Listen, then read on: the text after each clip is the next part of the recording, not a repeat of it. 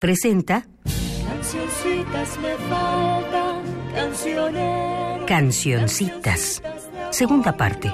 De tristeza que me traigan la rústica. La música popular mexicana del siglo XX, según Fernando González Gortázar. ¿Quién queda con ustedes?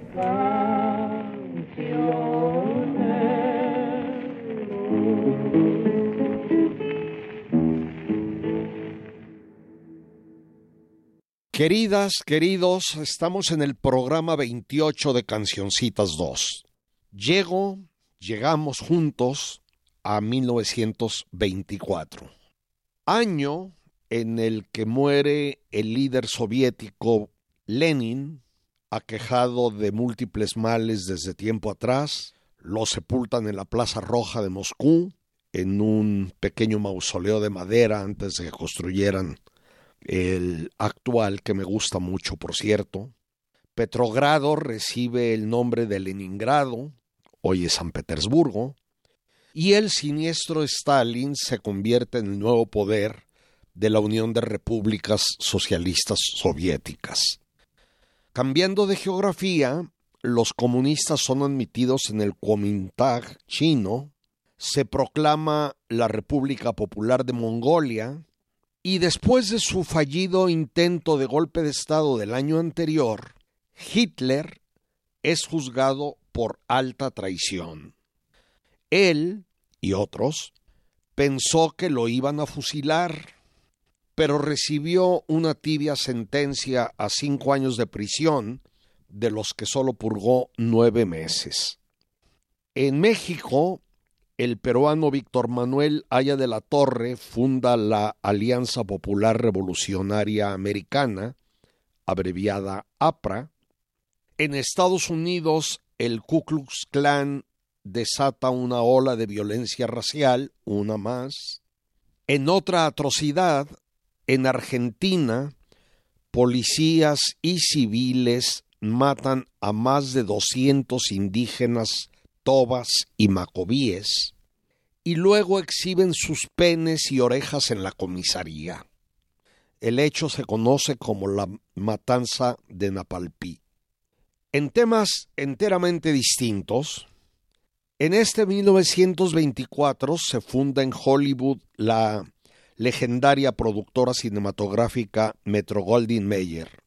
En Berlín se estrena Los Nivelungos de Fritz Lang. André Breton publica su fundamental Manifiesto del Surrealismo. También se publican Viaje al final de la noche de Luis Ferdinand Celine, que después se convirtió en un personaje inmundo.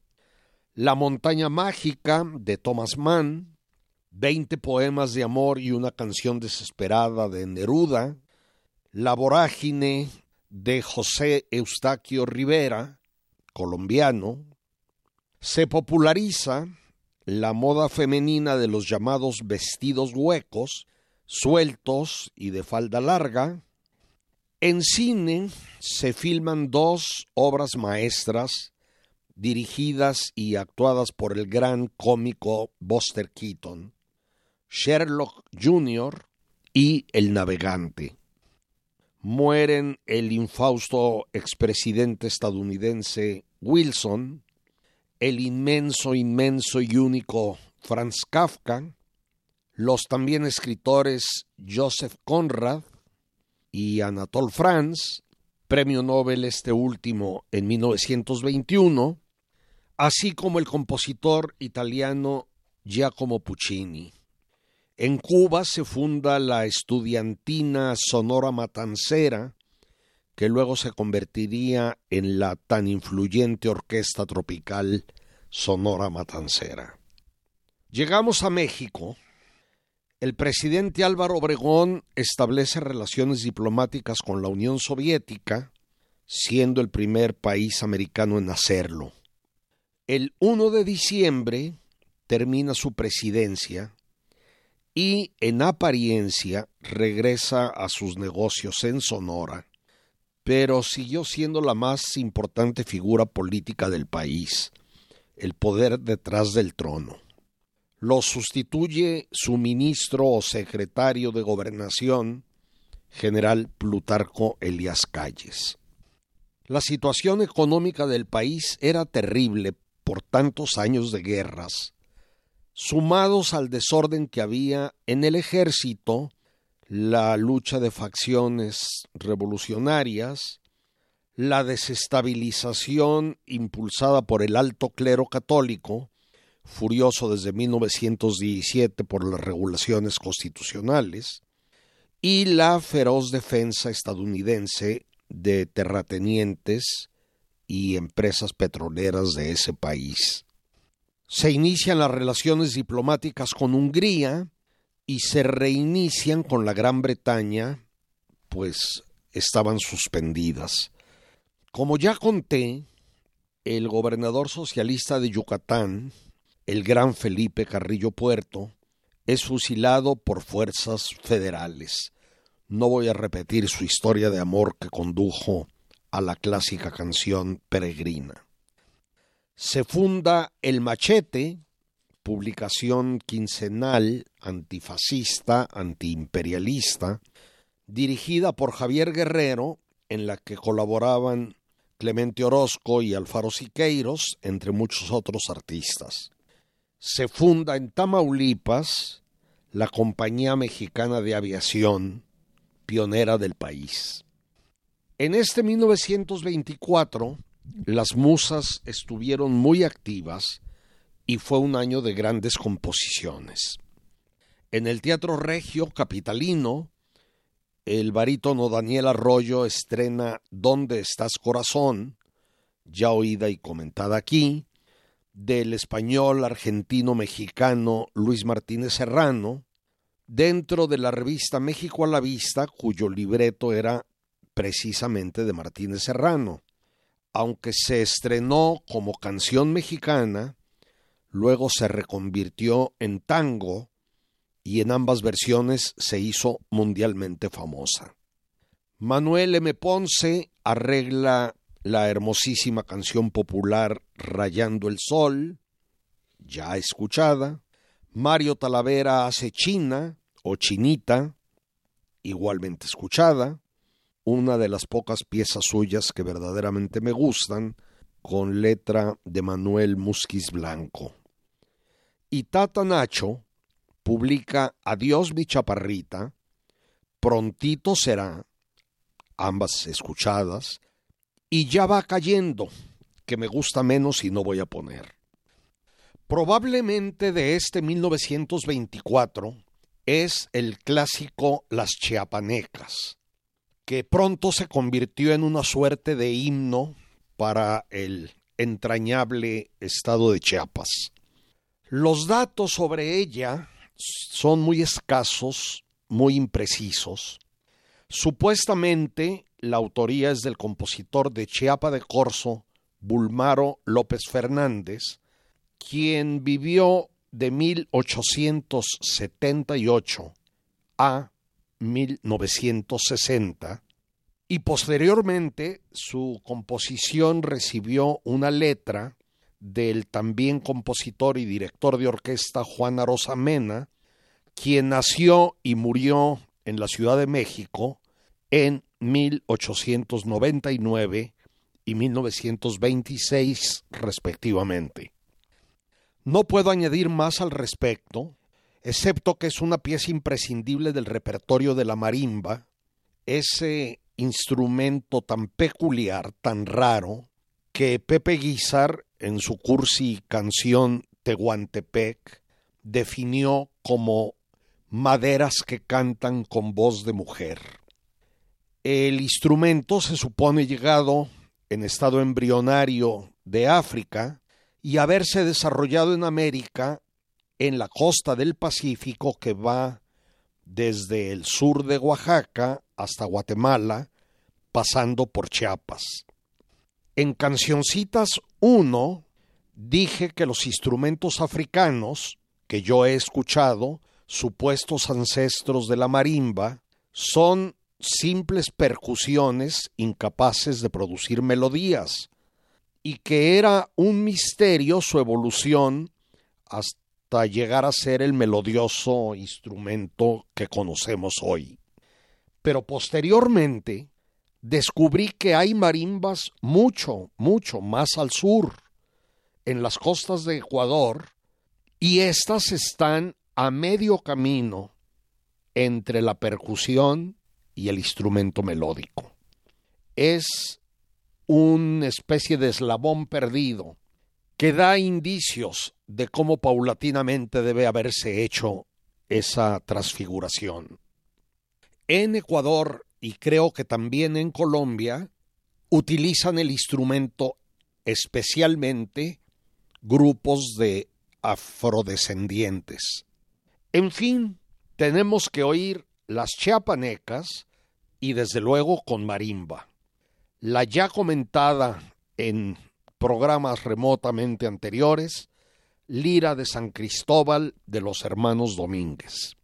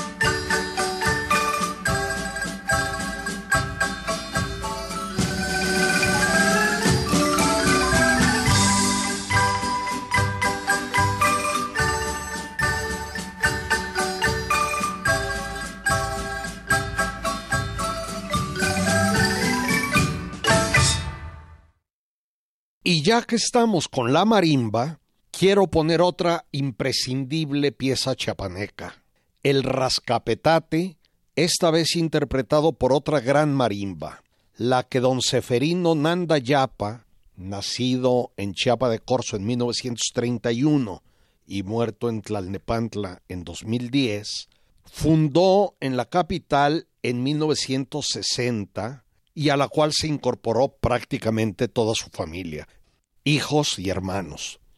Don Seferino, quien por cierto recibió el Premio Nacional de Artes y Tradiciones Populares en 1996, tenía la pretensión, que a mí me parece un error de juicio, de interpretar con su marimba música clásica.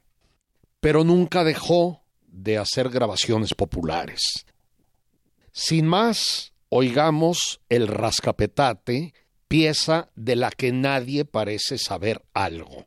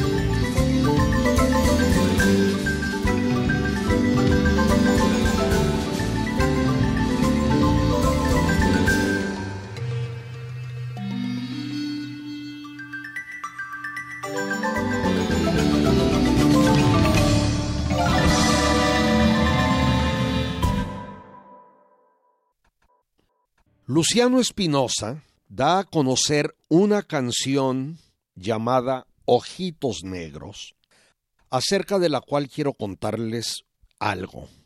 Mi padre tenía un rancho cerca de Guadalajara, en el que trabajaba como vaquero Trino Cruz, un tipo maravilloso a quien yo quería muchísimo y me enseñaba canciones. Una de ellas, que me sigue pareciendo muy hermosa, repite continuamente en sus versos la expresión ojitos negros. Aunque Trino no conocía el nombre de la pieza, ni la he oído nunca jamás, aparte de cantada por él, ignoro si ha sido grabada alguna vez, es de suponerse que sí. Me pregunto, ¿sería esa, esa canción, el Ojitos Negros de Luciano Espinosa? Desde luego es posible, pero no lo sé. Como de cualquier manera quería yo ponerla aquí, y ante la falta de material, pedí a mi amigo el tenor Ernesto Anaya que la grabara especialmente para este programa, y aquí está. Por cierto, existe una hermosa canción de Lauro de Uranga, autor o coautor de grandes piezas como Alborada y La Negra Noche, llamada El Suspiro de este mismo 1924, que también repite continuamente las palabras ojitos negros, pero es totalmente distinta de la que les pido que ahora oigamos. Ojitos negros que han venido a despertarme de mi sueño,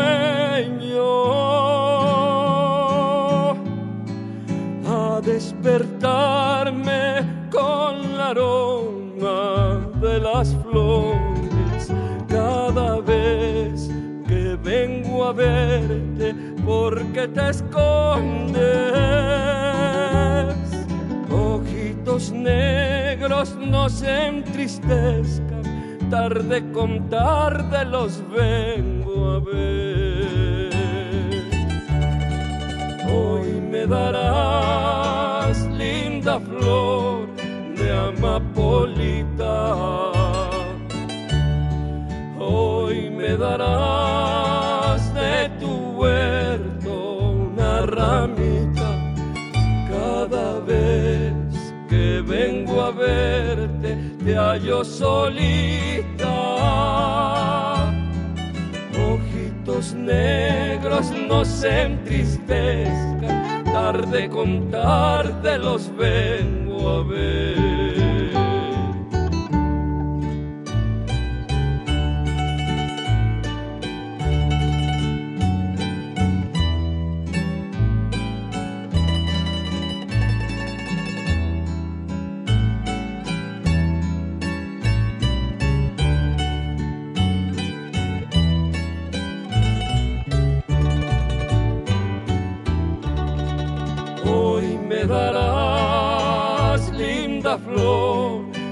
Amapolita.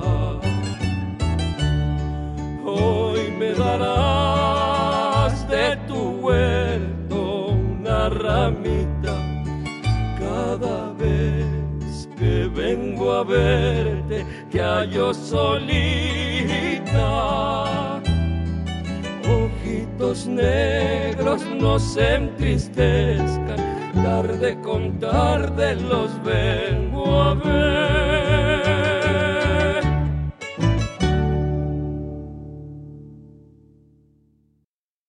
Me resulta entrañable, ojitos negros. Sigo adelante. El recién mencionado Lauro de Uranga hace el foxtrot Hay el amor, que no hay que confundir con la canción ranchera del mismo título hay el amor de Tomás Méndez y Belisario de Jesús García con Abel M. Loreto componen el danzón Ojos Verdes. Tampoco confundir con el bolero cubano Aquellos Ojos Verdes, que voy a poner con la orquesta cubana mexicana danzonista, quien la grabó en este preciso 1924. Aquí está.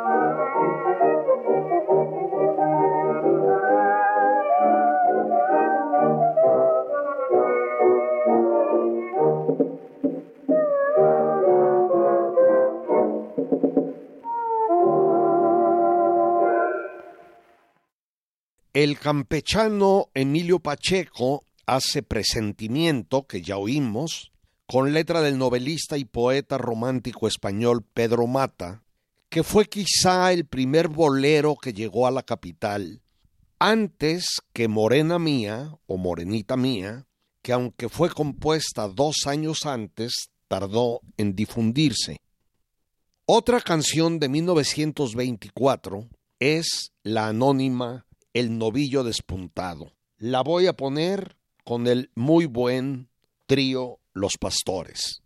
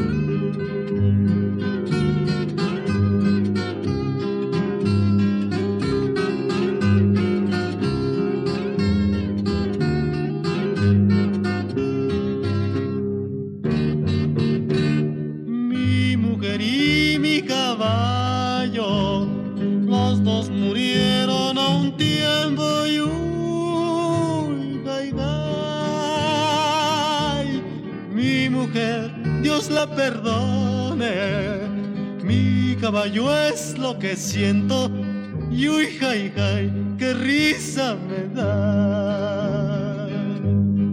Cuando dos quieren a una y los dos están presentes, y uy, jai, jai. El uno aprieta la boca y el otro aprieta los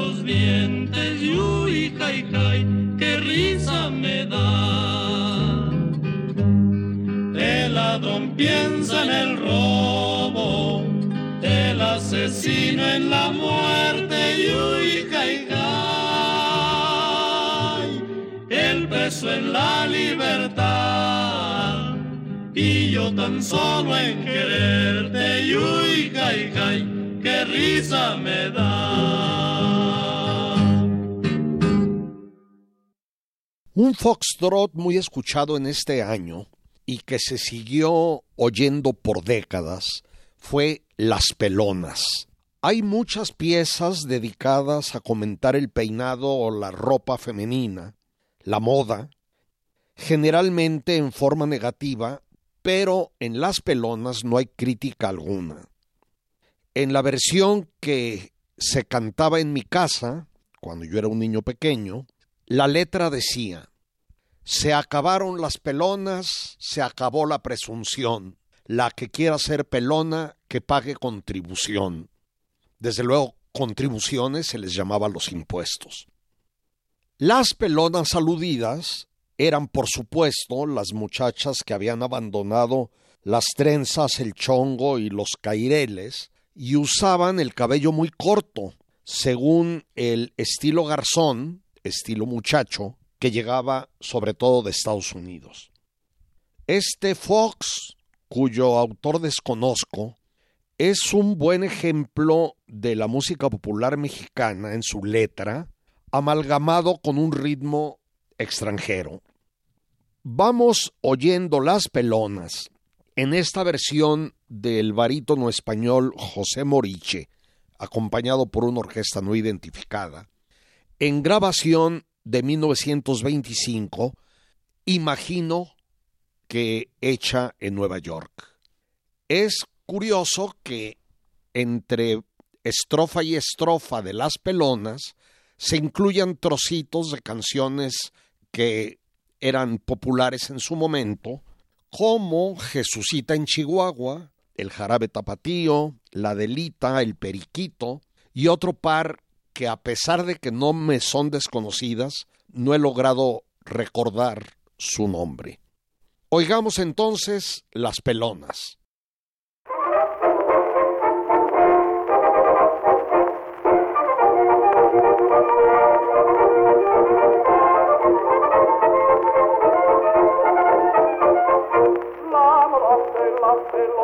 Yo te las voy a cantar, pues todas se ven muy monas cuando salen a pasear.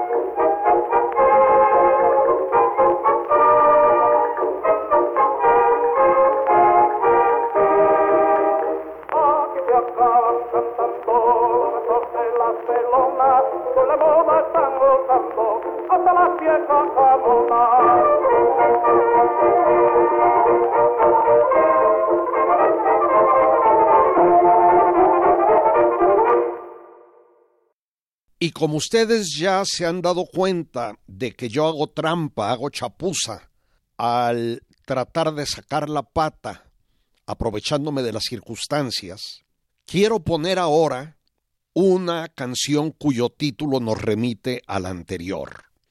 Se trata de Las Tres Pelonas, que debimos haber oído en 1914 o 15, pero me la salté y ahora enmiendo mi error. Las Tres Pelonas es una típica canción de la Revolución Mexicana. Fue sumamente popular hasta recientemente. Sobrevivió como bailable en festivales escolares y similares. La voy a poner en una versión sin letra, comentándoles que esta, la letra, inicia diciendo Estaban las tres pelonas sentadas en una silla, y una al otra se decía, que viva Francisco Villa. Estaban las tres pelonas sentadas en su balcón, y una a la otra se decía, que viva Álvaro Obregón. Así que si hay oportunismo es el de las pelonas que estaban con los enemigos acérrimos al mismo tiempo. Desde luego, hay otras versiones en las que incluso se menciona el nombre propio de cada una de las tres. Oigámosla con la banda Rodríguez en esta grabación de 1915. También hubo una película mexicana de 1958 dirigida por René Cardona titulada Las Tres Pelonas.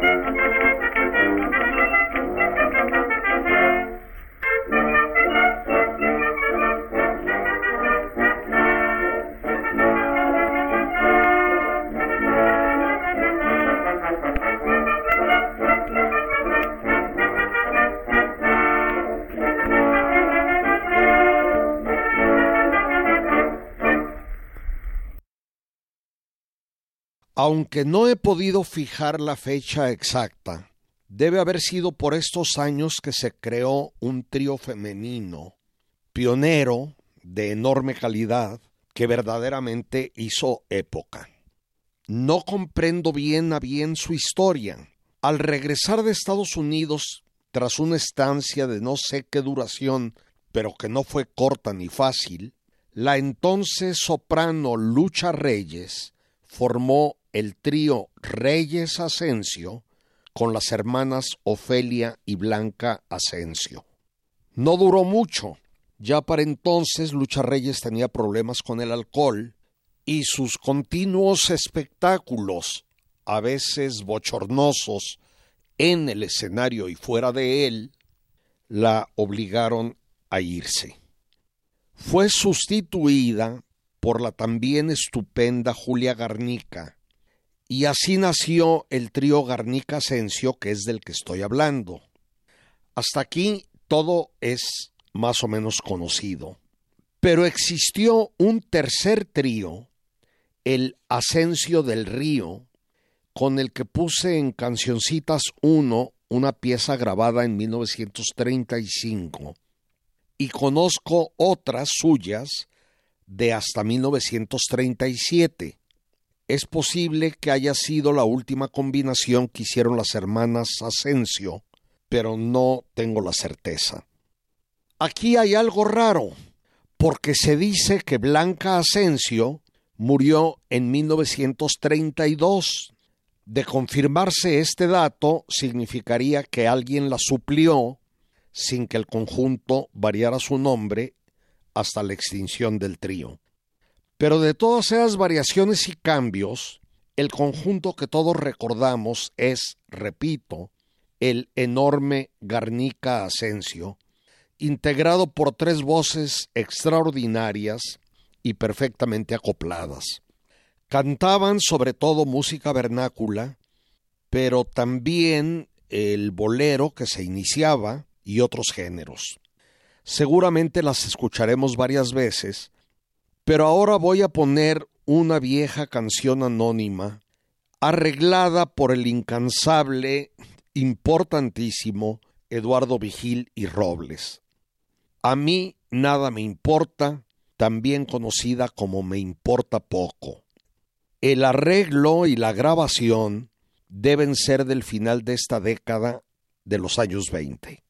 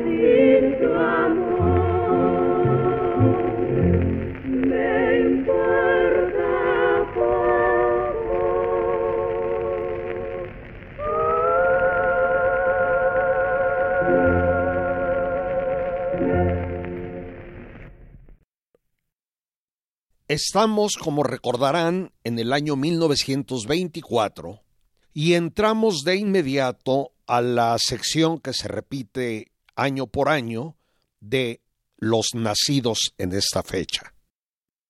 Mario de Jesús, cuyo nombre completo fue Mario César de Jesús Báez, nació en San Pedro Macorís, República Dominicana, en 1924 y murió en México en 2008.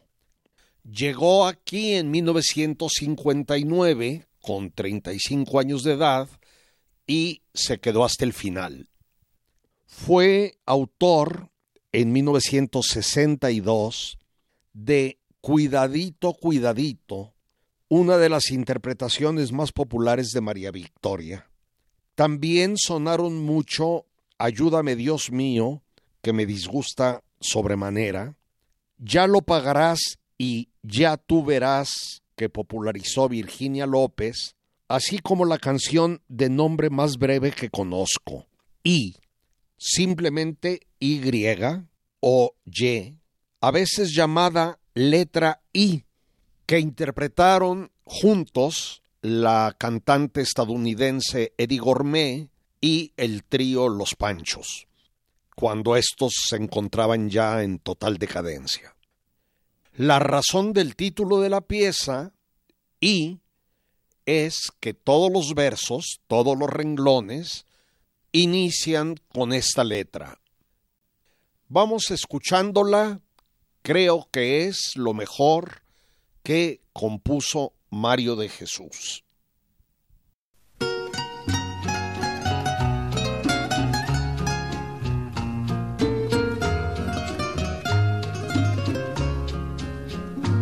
¿Y qué hiciste del amor que me juraste? ¿Y qué has hecho de los besos que te di? ¿Y qué excusa puedes darme si faltaste? Y mataste la esperanza que hubo en mí. Y qué ingrato es el destino que me hiere. Y qué absurda es la razón de mi pasión qué necio es este amor que no se muere y prefiere perdonarte tu traición. Y pensar que en mi vida fuiste flama y el caudal de mi gloria fuiste tú. Y llegué a quererte con el alma y hoy me mata de tristeza tu actitud ¿Y a qué debo dime entonces tu abandono? ¿Y en qué ruta tu promesa se perdió? Y si dices la verdad, yo te perdono y te llevo en mi recuerdo junto a Dios.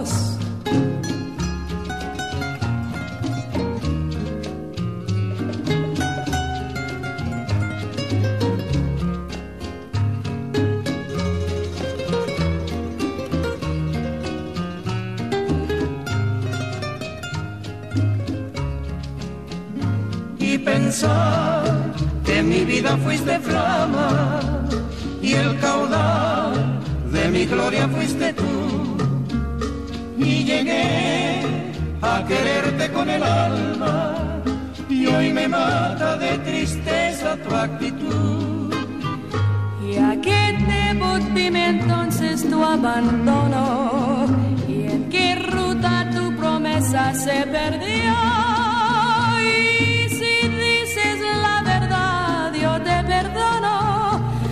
Te llevo en mi recuerdo junto a Dios. Y te llevo en mi recuerdo.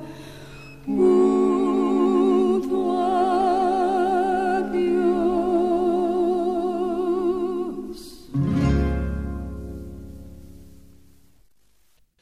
Un personaje que me atrae, que me interesa especialmente, es Judith Reyes, destacada compositora e intérprete, musicóloga y muy importantemente activista política, comprometida, tenaz, realmente involucrada en las causas de la izquierda mexicana en ocasiones con posiciones extremistas que por ello no comparto. Entre otras cosas, fue la imprescindible cronista musical del movimiento estudiantil de 1968. Nació en Ciudad Victoria, antes llamada Cecilia, Tamaulipas, en este año, como ya dije, de padres campesinos, lo que en México es casi sinónimo de ignorancia, pobreza y miseria. Para sobrevivir, a los 14 años se inicia como cantante y finalmente llega a la radio de Tampico, donde conoce al compositor Eduardo Alarcón Leal, con quien forma primero un dueto y después se casa. De eso ya hablé al comentarlo a él. A su separación se inicia como solista bajo el sobrenombre de la Tamaulipeca y empieza a componer cosas como Parranda Larga que popularizó Jorge Negrete. No sé cuándo recaló en la capital, donde trabajó en varias radiodifusoras.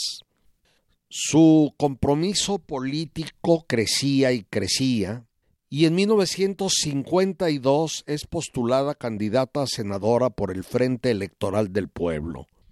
Desde luego, perdió la elección. Fue una compositora de canciones de protesta o de denuncia política, digamos que avant la lettre, es decir, antes de que el triunfo de la Revolución cubana, el primero de enero de 1959, la convirtiera en una moda. Yo siento en general gran desconfianza ante este tipo de canciones. Un intelectual amigo mío, ya fallecido, refiriéndose a quienes las componían y cantaban, dijo esos que quieren hacer con la guitarra lo que el Che Guevara hacía con la ametralladora. Solo que con la ametralladora el Che mataba burgueses y estos con la guitarra los divierten. Creo que en la mayoría de los casos así es. Pero Judith Reyes era otra cosa. Ella sí creía y militaba activamente y dejaba su vida en las causas que cantaba. Desde luego sufrió repetidamente el acoso gubernamental, lo que la llevó a exiliarse en Francia e Italia después de la Noche Negra de Tlatelolco en el 68. Murió aquí 20 años después, en 1988. Voy a ponerla con una de las múltiples piezas que compuso ante la represión del gobierno de Díaz Ordaz al movimiento.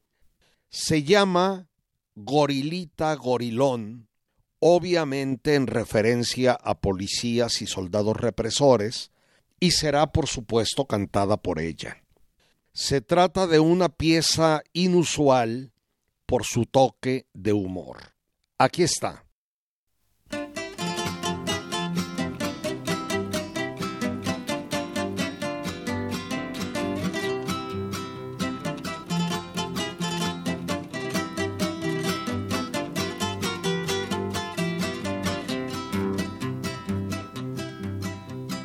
De hoy en día nos vigila el pensamiento. Este no es el porfiriato, pero es parecido el cuento. Se amenaza al estudiante con la represión al día. Y el prestigio de la escuela en manos de la policía. Uno y uno suman dos, dos y uno suman tres gorilita, gorilón, qué feo te ves. Uno y uno y otro más, salta y brinca para atrás, gorilita, gorilón, qué feo estás.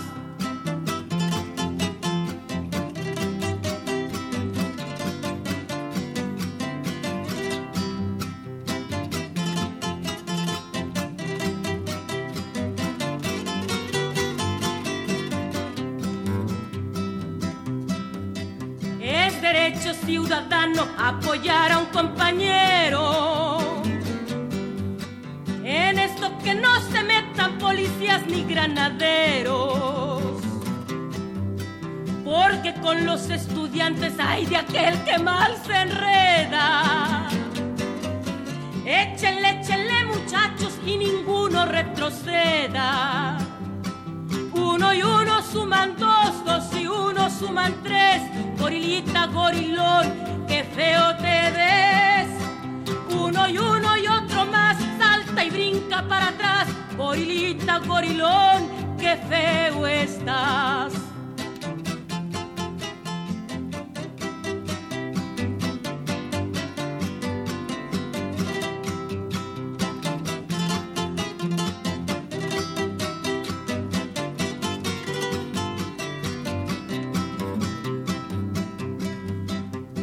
Gobierno que ahora manda soldadotes a mi escuela. Me reprime y me sofoca y la sangre me revela. Gobiernito, gobiernito de la negra tradición. Se parece al que mi abuelo le hizo una revolución. Uno y uno suman dos, dos y uno suman. Gorilita, gorilón, qué feo te ves. Uno y uno y otro más, salta y brinca para atrás. Gorilita, gorilón, qué feo estás. Con Gorilita Gorilón terminamos nuestro vigésimo octavo programa.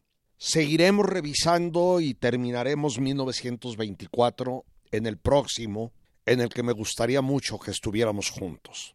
Fuerte abrazo, hasta entonces.